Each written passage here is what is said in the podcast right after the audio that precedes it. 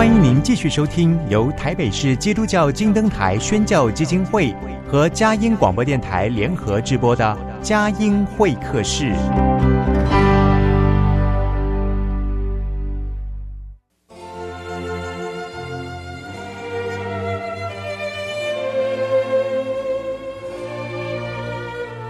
有了朋友的陪伴，人生不会寂寞孤单。在这个充满着欢笑和泪水的节目园地，愿它能带给我们生命的温暖与共鸣。亲爱的朋友，欢迎来到佳音会客室，让我们彼此真心分享，真诚以待。让我们一起留住感动，追寻光明。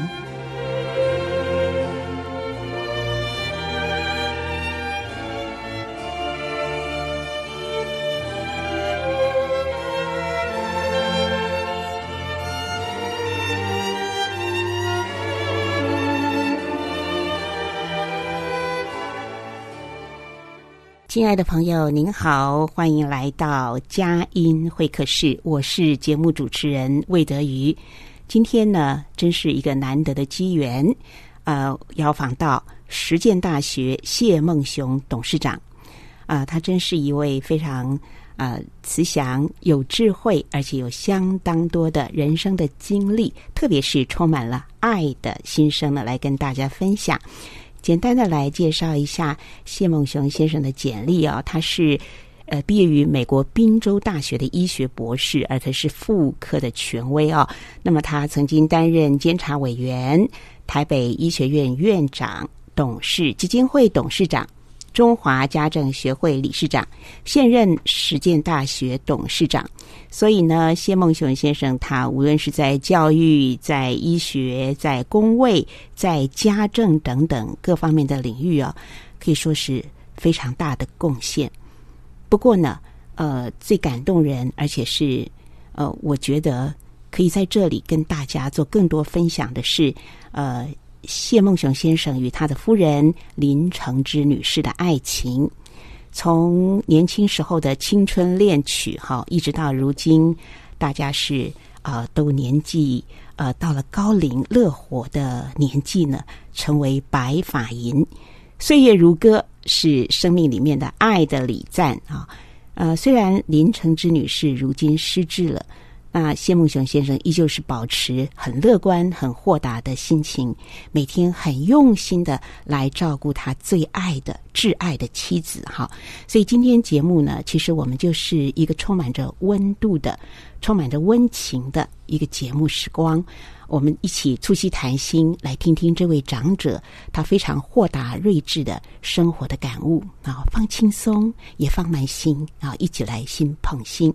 好，我们就一起来欢迎谢梦祥谢董事长来到我们节目当中。您好，啊、谢董，您好，主持人好，很高兴诶。其实呃，董事长今年高龄八十八了，即将到九十，对，而是你年的。虚岁九十，但是董事长呢，言谈之间非常的幽默啊，嗯、那面容散发出来的就是满面红光、嗯、啊，而且呃非常乐意来呃分享自己生活的点点滴滴。我记得在前不久啊，由音乐文化基金会与这个实践大学的家政系我们一起合办的这个呃乐龄生活哈，那么就是呃那么。在这个讲座当中，听到了谢孟雄谢董事长的分享啊，就一直觉得难忘啊。特别呢，还知道说您唱歌。唱的很好，那您唱的爱唱的歌里面都有记忆哈，所以我这第一段的这个呃这个访谈当中，我想就用一个人生如歌哈来串一串。从小你听到妈妈唱的这个摇篮曲啊，然后一直到您跟夫人恋爱的时候，一些有没有什么让你记忆深刻的歌曲？就一边唱唱歌，一边来聊一聊您的人生故事好吗？嗯，先来聊一聊您说妈妈唱的这个摇篮曲。我母亲啊是广东人。啊，所以我的母语是广东话，嗯、所以我现在讲的国语啊，也是不是很标准啊，人家一听着有广东音在里面啊。那么小的时候，妈妈在广州音乐学院的时候，呃，进修这个音乐了哈。他、嗯、他不是很专业，但是他因为这个一百年前那个时候，广州，呃，就是比较那个环境啊，他他很喜欢音乐，所以我在这么一个家庭里面呢、啊，呃，家里都是。最多的朋友不是音乐家就是艺术家啊！哎、像我父亲虽然是在政治上一个工作者哈，但是他的朋友就是两种，嗯，一种就是艺术家、画家、音乐家，一种就是医生。哎，很少有什么政治人物到我家里来哈。嗯。哎，我想他也他也是他聪明的地方，他他因为政治的东西比较比较复杂啊。哎，但来家里的话，音乐、艺术带给他快乐。嗯，哎，医生照顾他健康。哦，所以他这个，我说我我先父真的很有智慧。人家政治的朋友来都是要谈论政治啦，哈、嗯，政治其实是一种很复杂的东西。那我在那么小的环境里面呢，所接触的哈、嗯，不是音乐家就是医生。是，所以其实，在您的这一生里面呢，音乐、艺术。然后还有你对家政的关怀，嗯、其实东东在童年的时候就蒙上了牙哈。然后妈妈，我记得呃，你记得妈妈教你的一首歌，还是说你常常听妈妈唱的？嗯、你到现在都可以唱的？呃，妈妈，我在三岁的时候，她好像唱过一条叫做苏联的歌，叫做《伏尔加船歌》啊。哦伏尔加船歌，伏尔加船歌那个那个调调子我还记得，但那个那个俄文我都不会唱。嗯嗯，大概呃，现在已经经过八十五年了。呀，哦，嗯、我三岁听的，哎，现在脑海里大概依稀还记得那个 melody、嗯、那个调子啊。哦、您可以哼几句吗？啊，哆啦瑞啦。哆啦瑞啦，嗦哆西哆西啦啦，哎呦嗨呀吼，啊啦呀嗨呀嗨呀吼，哎呀嗨呀吼。吼，哎呀嗨呀吼，啦哆西哆西啦啦，嗦咪啦啦咪。啊，好好听哦！这个杰老师大概晓得我有唱错了哈 啊，真的没有，真的没有啊，没有错啊，嗯，啊没有，好好听，好好，嗯，好，非常好。那诶，在这个呃人生的旅途里面呢，其实很重要的是找到这个心手相连，嗯、然后心心相印的，也就是另一半。啊、哦，那您找到了林承之女士。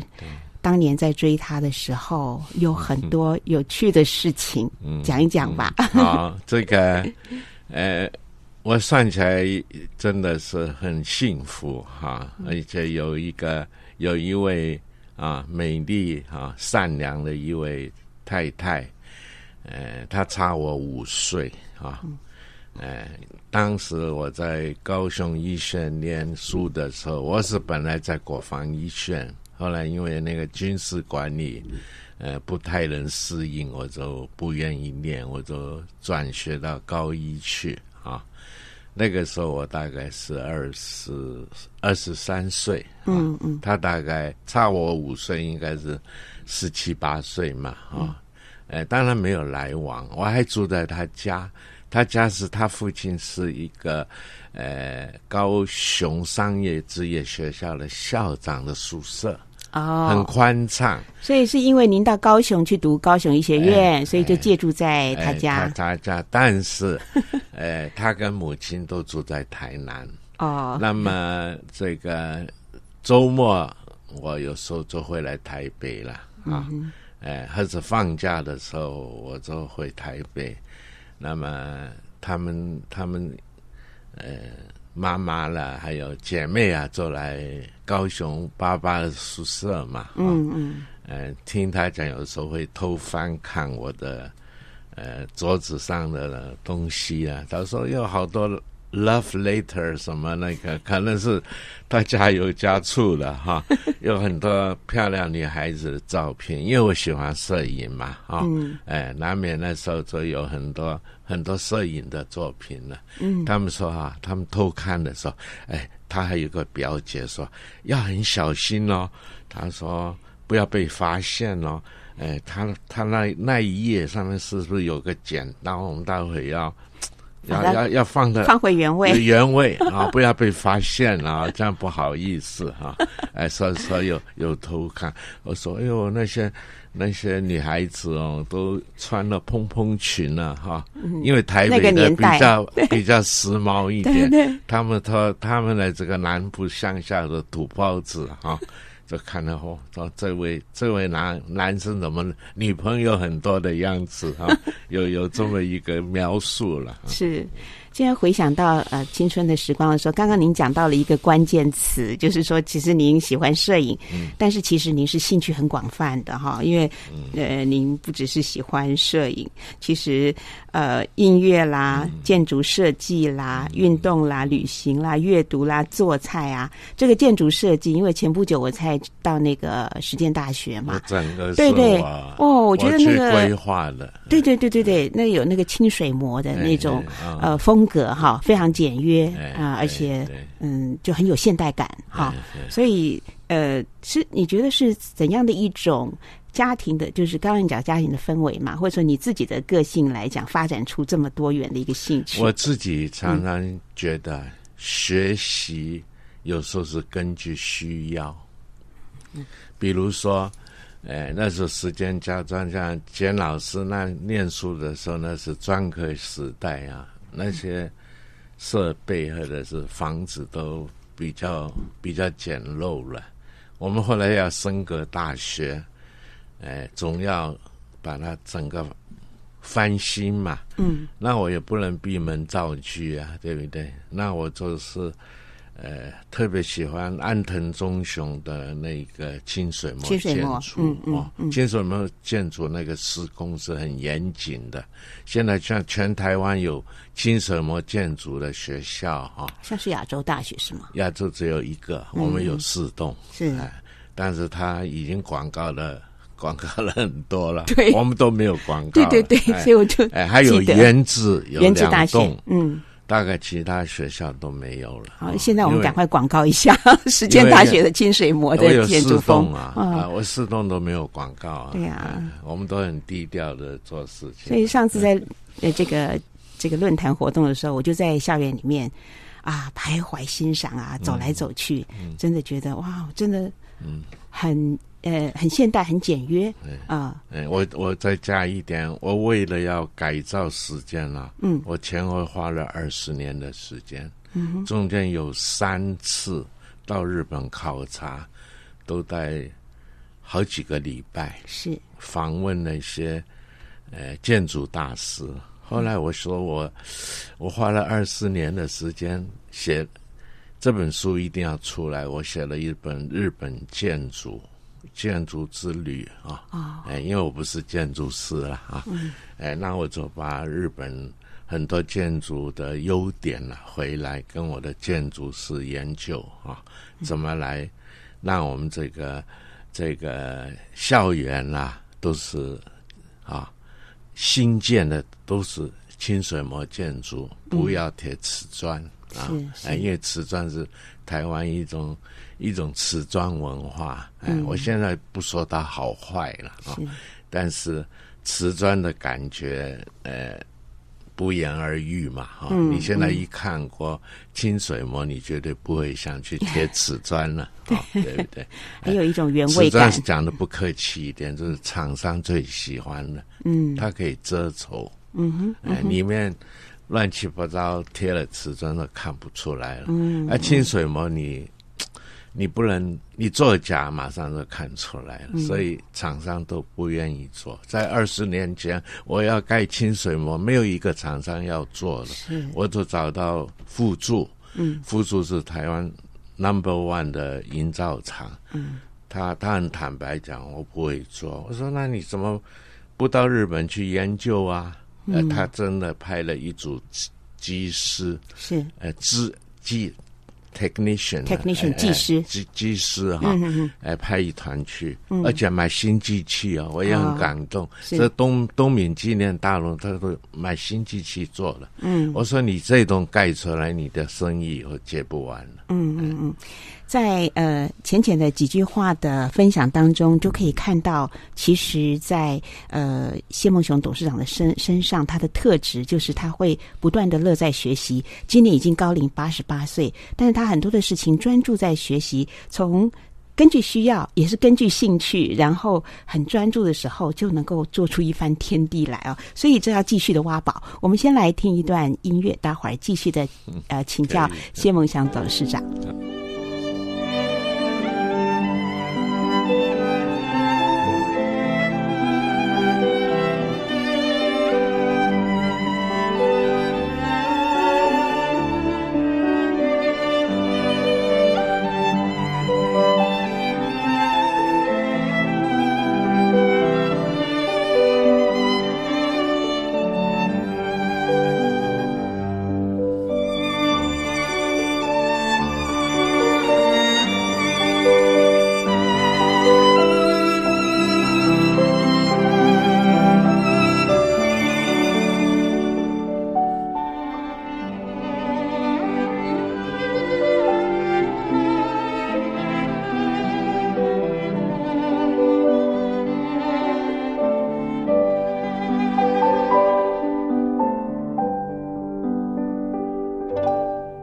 的朋友，您所听到的是佳音会客室，台北 FM 九零点九，佳音宜兰罗东 FM 九零点三，桃园 GoGo Radio FM 一零四点三，以及透过网络平台线上呢，我们有许多的媒体平台呢同步来播出。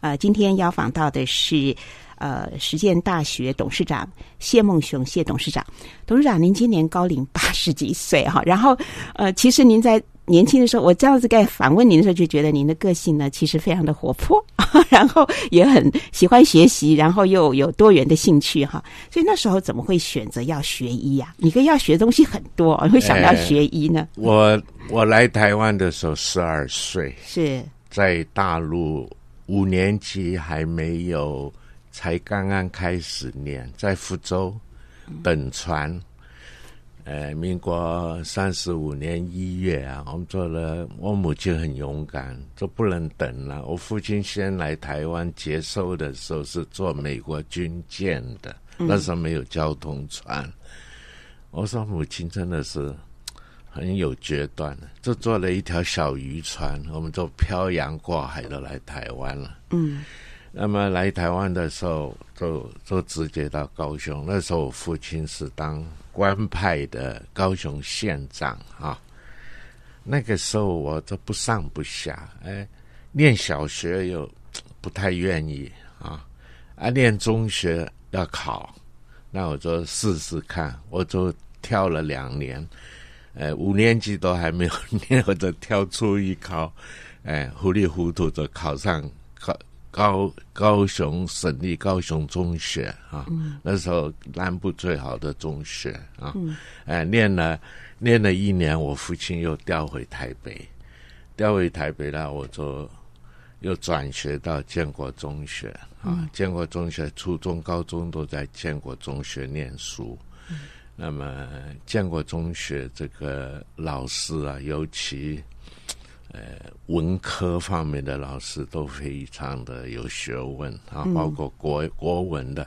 我那时候还考过一次国文一百分，我自己都不相信，怎么国文有一百分？不可能嘛！数学有一百分，国文不可能一百分。因为国文要写作文呐、啊。哎，哎，主要是 我那个老师是八旗的子弟，叫郎静昌老师。哦、嗯，他是。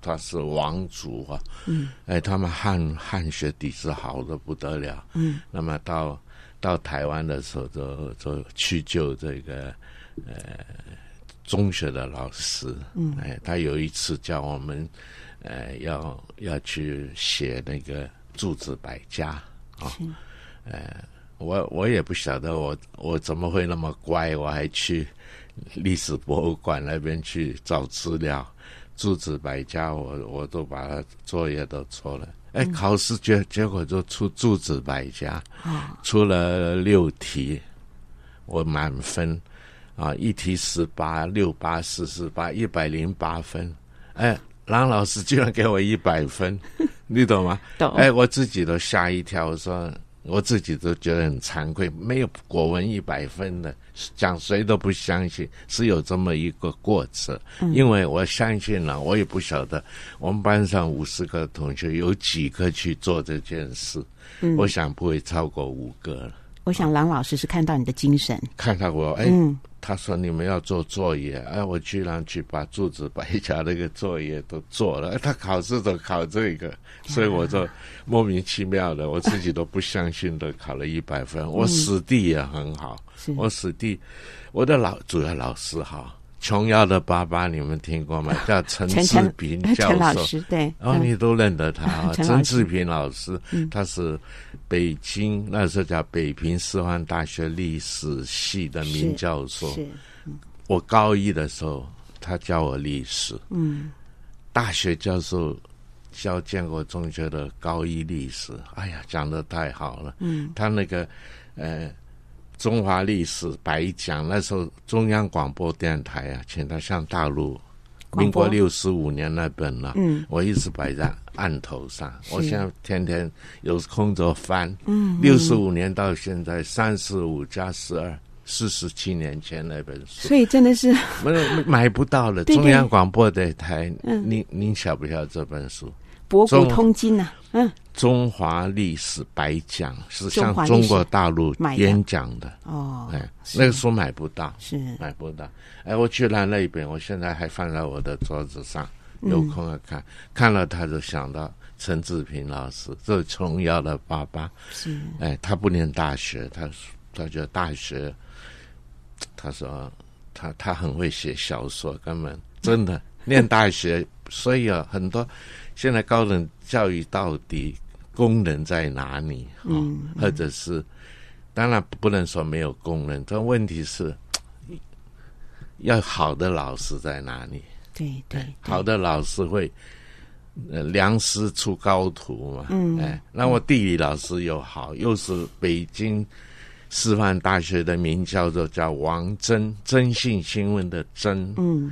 陈志明是于智力国民革命那个志，嗯啊，陈志明叫做像国文老师、历史老师，对啊，我我到今天很深刻啊，都都已经过了七十几年了，我。对他们深刻的不得了，所以这都是大时代的传奇啊！一时之间呐、啊，大江南北杰出优秀的精英人才都来到台湾哈，所以那个在那个年代，很多事情真的是呃呃非常的就是风云际会之中哈，所以当然您自己本身也非常的好学哈，所以您的人文底蕴各方面那个精神，另外就是在学医的时候，其实。呃，是要非常的严谨哈。那我记得我看到您的那个摄影，还有您的画作，嗯嗯、您把那个、这个人体的模型啊，嗯、它有肌理呀、都都画出来哈。所以我们就就来谈谈您在学医的时候，您觉得最重要把握住哪一些的精神？我，我，我那时候很重要，我那时候文史这些科目的成绩都非常的好。嗯，要是我填台台大的，不管呃哈。文史啦，啊，法律、经济这种所谓文主的科哈，嗯、我想，我想一定考得上。那我说，那个时候民国四十一年，我我高毕高中毕业四十一年嘛，十八岁嘛，嗯，我说我我念文科，我出路是什么？那时候那时候啊，这个我。一方面是想念文文主的出路是什么？哈，当然我父亲也在政治上也也有他的地位，或者有他的哈各方面的关系。我我说我不要，我要我要我自己有本事，我不要说一定要靠这样子哈。嗯，所以我自己都逆向思考，我就是把我最好的我不要，我考最难的，我就报考医学院。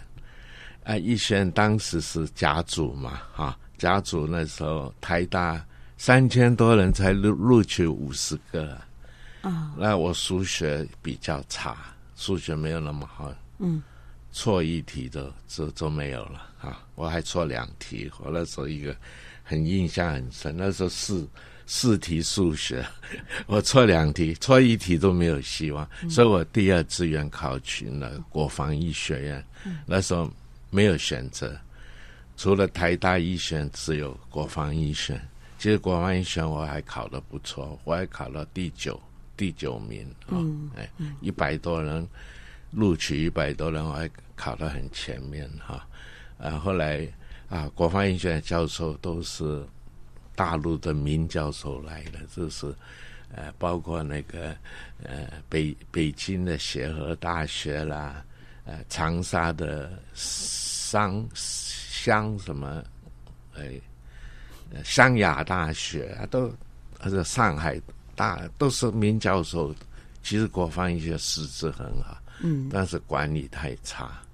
哎，那现在我也不便讲了啊，管理太差了，啊，把我们大家兵哥在管啊，所以我的我都不太适应，嗯，哎，我就离开啊，离开那时候刚好高雄医院刚刚办不久，我就查办三年级，我是第一届高高一毕业的，是，哎，那我这个人就是喜欢挑战，对，哎，喜欢做难的事情啊。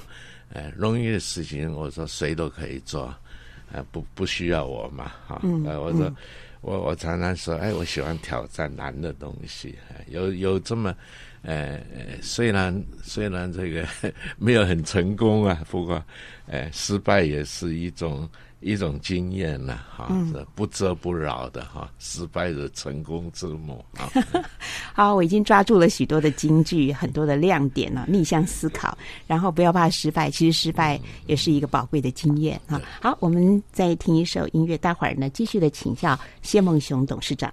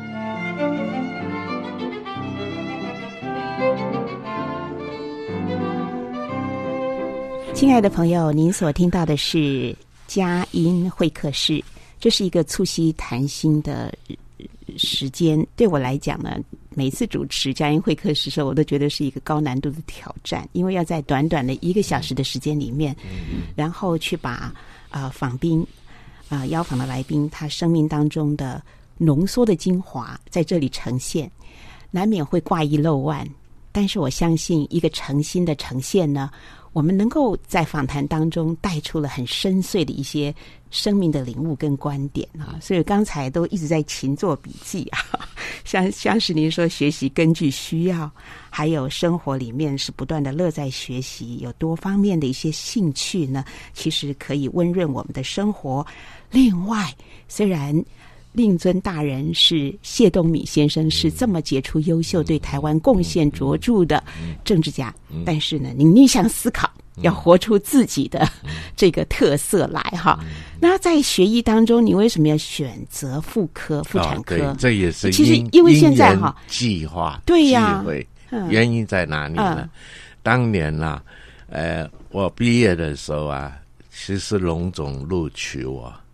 哎，录取我做外科住院医师，荣荣民总医啊，嗯、北荣了，啊、北荣、哦、那时候大都是大家的第一志愿，首选啊，哎哎哎，那么。呃，那时候省立台北妇产科医院啊，嗯，呃，已经有相当的历史了。副院长叫林柳新教授啊。我在三年，哎，四年级、五年级的时候，暑假嘛，暑假他就说，哎，他孟雄啊，你暑假来来妇产科医院实习嘛，来接生嘛，啊，来做这个妇科接触一下。那我就说好啊，那我放假的时候，我那还没毕业，我五年级我就就就跟这个接生这个事情有接触了啊。我说这也蛮蛮有趣的哈。嗯，妈妈妈妈那时候还没有无痛分娩了哈，那这是真的，妈妈生个小孩真是太辛苦了哈。嗯，哎，那么我毕业的时候。林柳新教授也是我爸爸的好友之一了，很可惜他后来当呃仁爱台北仁爱医院的院长啊，五十九岁就肝病去世了啊。他都对我真的是太太体贴了啊，非常的爱护我。那么他我毕业的时候，他说不要去龙总了，龙总才刚办呢，啊，那时候刚刚。呃，六十六十几年前，龙总刚刚成立，他说那边病人也不多啊。嗯、我我省立台北妇产科医院是全台湾生小孩最多的医院啊，又在中山北路。嗯，哎，现在已经没有，现在呃移到新北市去了，跟儿童医院合并了，合并，了啊。当年的还有一个儿童医院的于炳基老师当。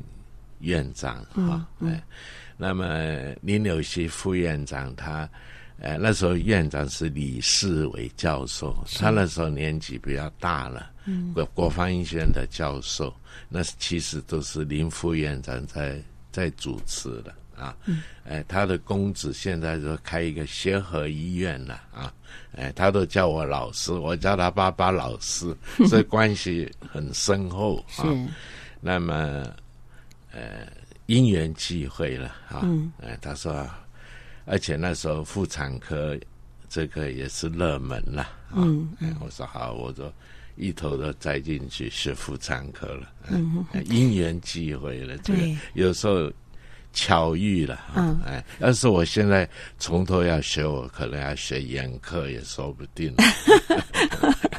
嗯，其实现在真的是呃，台湾的医疗的现况现在是四大缺啊，缺对不对？四大缺有妇科、儿科，呃，还有外科啊，哈，真的就是其实大家喜欢选医美哈。嗯、那您是、啊、您是学医，又是又是从事教育工作，您会在这里有一些什么样的感受？想对年轻的这个世代的现现在台湾有有有，有很多事情都是一窝蜂啊。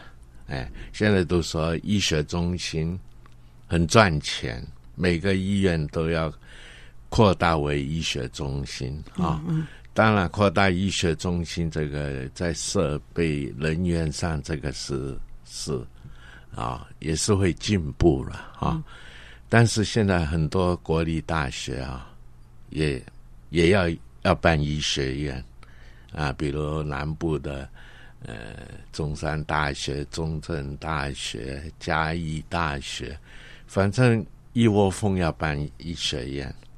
那现在台湾已经有十三个医学院了，照照那个呃，一般我们了解是两百万人口一个医院，我们两千三百万人口，顶多十二个医。医学院现在已经有十十三个了，包括那个辅仁也办了。嗯、对，因为大家觉得办医学院都都很好收入啊，很好收入。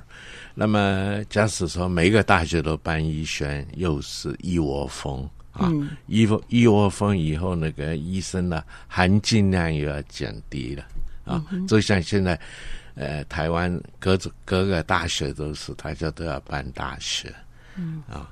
供，呃，就是供供求不不不平衡了啊！其实这都不对，这个应该政府要有很多规划。待会我还会讲，政府有两有一些规划哈，是要非常全面性，而且是这不是看哪一个东西热门就去做哦。嗯、待会我再讲讲德国俾斯麦的经验，我我那时候再讲啊、嗯。好，呃，在这个台湾的教育发展里面呢，其实。从实践家专到现在的实践大学，哈，它可以说是首屈一指，而且并且是第一个，就是特别特别的关注在家政的，看重家庭，看重这个呃，我觉得就是应该是根很多很根本的东西，或者人生的那个呃核心的那个呃根基啊，都在这个学校里面，然后一直传承到现在哈。那您现在是呃。这个实践大学的董事长，谈一谈您自己的教育理念。嗯，好，呃，我讲啊，这个实践家专的诞生也是偶然的，因为我先父那个时候是台湾省教育厅副厅长兼师范学院的院长，民国三十六年啊，呃，那时候的省主席都是陈诚。陈诚省主席，嗯，他有一天问谢副厅长说：“台湾需要哪一些专科学校？”那时候根本没有谈大学。他说：“台湾需要三个专科学校，一个就是艺术专科学校，一个是体育专科学校，一个是家政专科学校。”那么那时候，呃，陈主席就采纳了。呃，体育专科在台中办，那么艺专就在板桥办。呃，他大概他的认识，家政好像不需要专科吧？啊、哎、呃，就是没有重视了。那我先父都觉得这样蛮可惜的。这个中间那个转折是怎么样呢？他他本来是。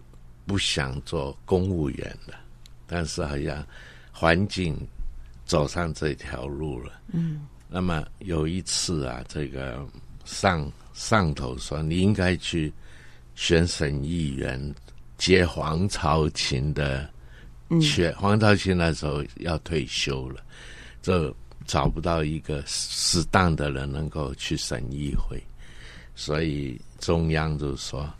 你去竞选省议员，也那选举他也是最啊最不想做的事了啊，要逼不得已都去选举。但是后来回想，我当省议员，我可以办学校，我官员不能办学校。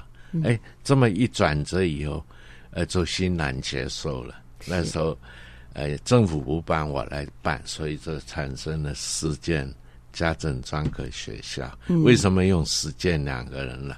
他说：“我们华人的习惯，喜欢讲，不大喜欢做啊。哎哎，大家都头头是道，哎呀，做了没有人做。他常常讲一个笑话：一个和尚挑水吃，挑两桶水；两个和尚的抬水吃，一桶。”三个和尚都没水吃啊！啊，他在讲这个，这个我们华人的有有有有这么一个习惯了，喜欢、嗯、喜欢用讲的，他说要实践啊。嗯、那么实践这个话是谁讲呢？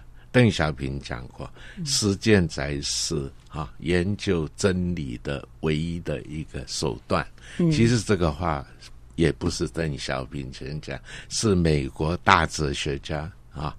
哎，这个叫做什么？杜威吗？杜威，杜威，杜威的名言，他实践是检验真理的唯一唯一办法。是的，所以光用讲不行，要做。嗯，所以他 我就命名实践。太好了。哎，时间这个字从这里来的啊，时间。那为什么还有个小康计划呢？嗯，那时候台湾的。穷富还有三十九万户，嗯，他民国六十一年，其实民国六十一年，我六十年都已经准备要移民美国了，嗯，哎，因为我我到美国念书，虽然时间不久，有十年，医院对我，呃，还蛮喜欢的，就是说，呃，他他们还寄绿卡过来啊，请我回美国的爱因斯坦爱因斯坦医学中心啊。哦哎，供给我一个职位，哎，那时候我们退出联合国，民国六十一九七六十年，嗯，那六十一年我父亲结果无意中被发表为台湾省主席，我心想我我怎么能走？我走不是不忠不孝不义吗？啊，我我心里都很挣扎。后来我就把那个电锅啊、什么棉被早就寄到朋友家。我说你们不要寄回来，你们拿去用啊。哎，那时候我才有两个小孩嘛，啊，两个小孩那时候绿卡也寄来给我，职位也 offer 了。我是准备民国六十年。呃，六十六十一年要去，哎，六十一年，我父亲发表台湾省主席，嗯、我心里想，我那是走走开，真的不孝嘛，也不也不忠嘛，更不义了 啊，对不对？所以我就留下，我说我不去美国了。嗯，凡事都有天意，从此就实践力行，深耕在台湾。好，我们再听一段音乐，待会儿进入今天访问的最后一段。嗯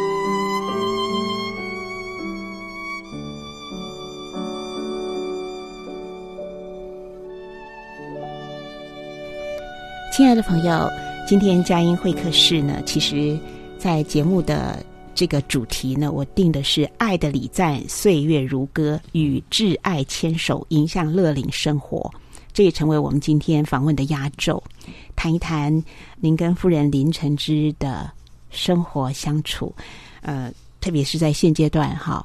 其实，呃，也是很多人呃面临在年老之后的一个恐惧或者困扰，就是怎么样去照顾失智的这个长者。那我看到，呃，谢董事长还是非常的豁达，谈一谈您自己的养生之道，以及您跟夫人的相处。好，呃，我跟我太太的认识啊，我刚才也讲，也是一种呃良缘呐啊。怎么说呢？他。他他家里是三个女儿，他是最小的，而且在台南女中都是前三名的啊，也做班长啊，演讲样样都是学校的代表。嗯、那么他那个时候就好像他妈妈说，生女儿有什么不好？女儿胜过男孩子哈，就是把他当男生看待。嗯，那时候他第一志愿考医学，哎，哦、那么考医学，他觉得台南女中还没有胜算，就想来台北北一女转学来。结果他考第三，录取两个，他就名落孙山，就进入这个呃二女，就是中山女中了。嗯，啊、哦，心里就觉得很落弱势了啊。嗯、那么。考试的时候，他只填台大医学院，什么系都不填，又名落实，又失败了，又失败了，反正两个挫折了。那么他爸爸就看着小女儿闷闷不乐，就带去见我父亲。我父亲又是他爸爸的长官嘛，嗯，教育厅那时候省立高雄熊山是教育厅管的。那我爸爸看了这小女孩啊，那时候。呃，十七八岁吧，哈、啊，呃，看起来也聪明，很清，啊，呃，这个这个清秀哈，嗯，然后没关系，我正好办实践家专，啊，哎，你来念实践家专好了，啊，嗯嗯、那么他他爸爸爸爸也觉得，哎呀，女孩子念家专好了，哈、啊，哎，他是实在讲是不情不愿的。进了时间家专，啊，进了时间家专，我妈妈的那时候她，她她是不是要重考？可能有一点了哈，嗯、哎，那么重考就住在什么那个街，那个台北车站对面那个什么南阳街啊，补习班补习班嘛。我我妈妈说你在邻家白吃白住了四年了哈，人家也没有收钱哦。人家的女儿在台北，你应该去探探嘛，应该去关关心一下嘛。嗯，我就跑到那个补习班里面，大概大概一个榻榻米大啊啊，就是躲在里面呢，就是拥挤的不得了啊。那我就带了一些东西给他吃啊，什么有时候都是说，哎，有什么音乐会啊，什么。呃，也给他票哈，嗯、呃呃，都是有关心他了哈，是，哎，关心他，哎，我觉得，哎，这个女孩子怎么怎么那么文静哈，哎，也没有富家女的娇气哈，我觉得，哎，这这女孩子哈，当然她很漂亮，实在讲，嗯，我我太太是很漂亮，我说啊，这么这么美丽的女孩子哈，哎，当然我就说。呃，要约他出去啊，约他出去。呃，我碰了两个钉子。第一次钉子说，呃，我带你去游泳好吗？他说不要啊。他说男不女生怎么可以跟个男生去游泳呢？那时候我有摩托车，很少人有摩托车。嗯。哎，我带你去兜风，他说也不要。哇，我说糟糕。呃，两次都都碰钉子哈。嗯后来就想，呃，怎么办哈？要第三次再碰钉子，会不会就没有勇气了哈？那么后来就想到一个方法，就说，哎，我们到阳明山去哈，春天阳明山杜鹃花开啊，上去你也没去过阳明山嘛啊？嗯，嗯，那时候那时候我还在高雄医学念书。啊，实在讲，他那个念实践家专，我还没毕业，我就在高雄写信给他说，我怕他不去，我就说我还有一个同学也带了他的女朋友，我们四个人一起上阳明山。啊，怕他害怕嘛啊，男不女孩子是不跟男生来往的啊，那么他写信回去请示，呃，妈妈可不可以哈？啊其实我人已经到台北了啊，那么他也觉得 我也是好意，所以我们这四个人就在阳明山那边啊啊这样子，就在那个那个叫什么饭店？中国大饭店。哎，中国大饭店，因为那边就叫了一个炒面，那一个鱼丸汤啊。那时候哎，他都吃光光。我说哎，他也不扭捏哈。啊，有时候会啊，女孩子有时候会很扭捏哈，就是说嗯啊，很客气或者很经营哈，应该怎么讲哈？矜持，矜持啊，不会，我不大会讲国语哈。哎，矜持他们，他又不会，他大大方方的。嗯，我们谈了以后，哎，哎，觉得也觉得很很开开朗，那么就就就来往，就这样子。嗯嗯嗯。其就这样在回味的时候，就觉得这个老式的经典是多么的、多么的令人呃令人觉得珍惜哈，而且一路一直走到现在。嗯，今天呢，呃，看到董事长呃，其实就家住的不远嘛哈，来到我们的电台，然后精神也非常的畅旺，然后在言谈当中呢，也呃。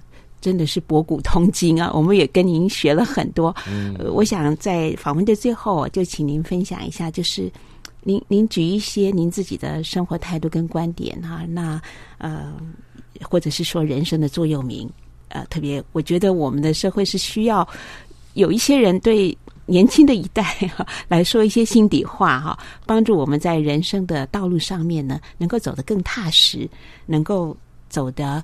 更稳健哈，哎，那因为我在四十一岁的时候就担任这个呃营养学会的创办人，是不是我要做？当年的行政院副院长徐庆忠教授啊，命令我做了。嗯，哎，那是那些都是大佬，什么董大成啦、王伯超啦、陈尚求啦。郑美英呐、啊，哈、哦，嗯，那那些都是各大学的名教授。那么，呃，徐庆忠行政院副院长啊，他一个早餐会都都当面就说：“谢孟雄，你你去办这个营养学会，等于下命令了。”呃，那我才四十一岁，我说我我凭什么来领导营养学会？那我也硬了头皮，我做了九年。把营养师制度整个都弄下来。Oh. 那时候，那时候立法院那些大佬说：“什么营养？好吃就好了，还有什么营养啊？”所以营养师制度我建立了。嗯，我做了九年了，啊，几乎都要灰心了，因为去公听会好几次啊，都没有人甩呀、啊，因为这个都营养师谁谁去关心呢、啊？还好。高玉树政务委员也是我爸爸的朋友，他当过台北市长。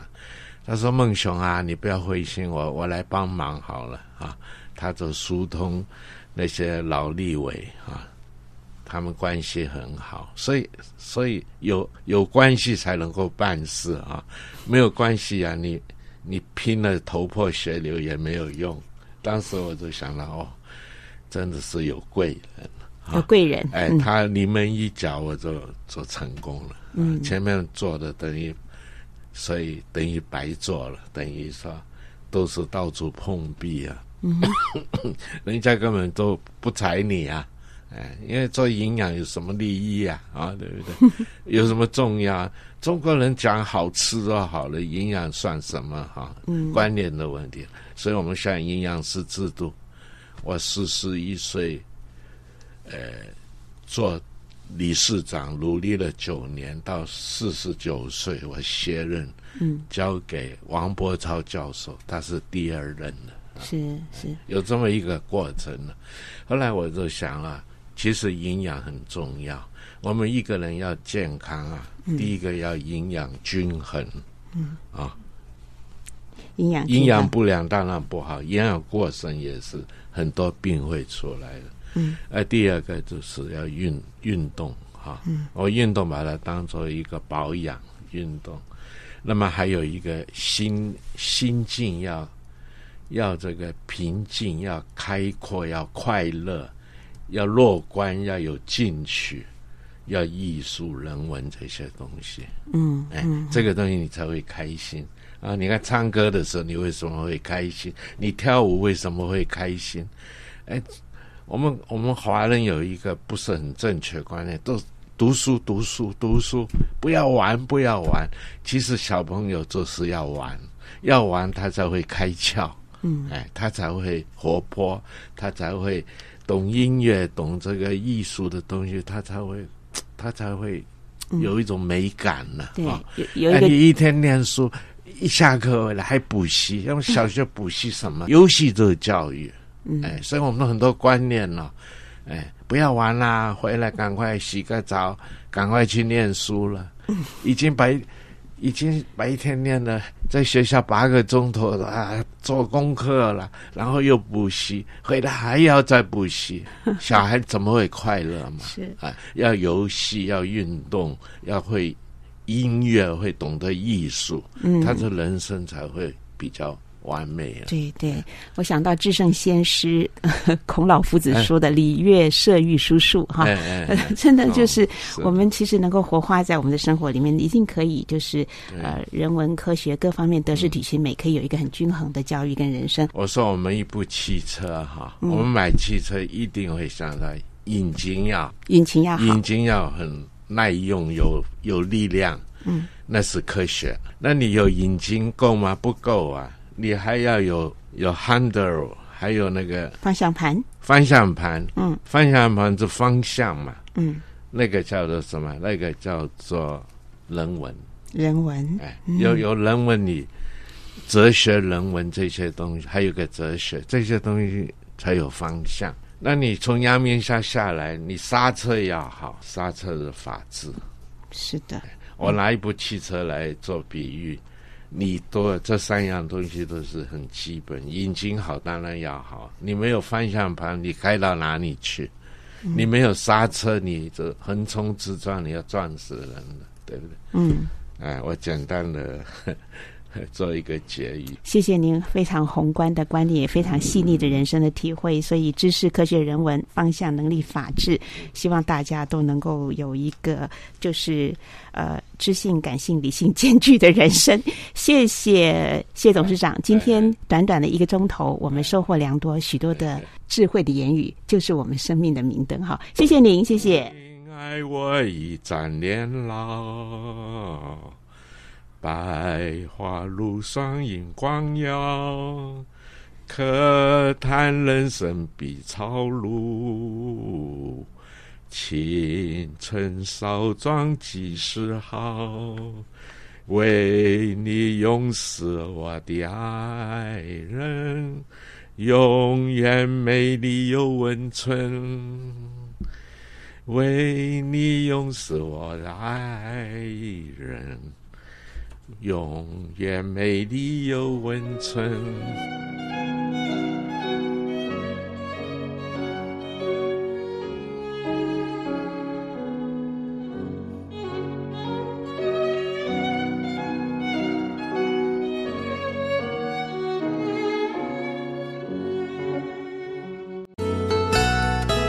本节目由台北市基督教金灯台宣教基金会。和财团法人嘉音广播电台联合制播，谢谢收听。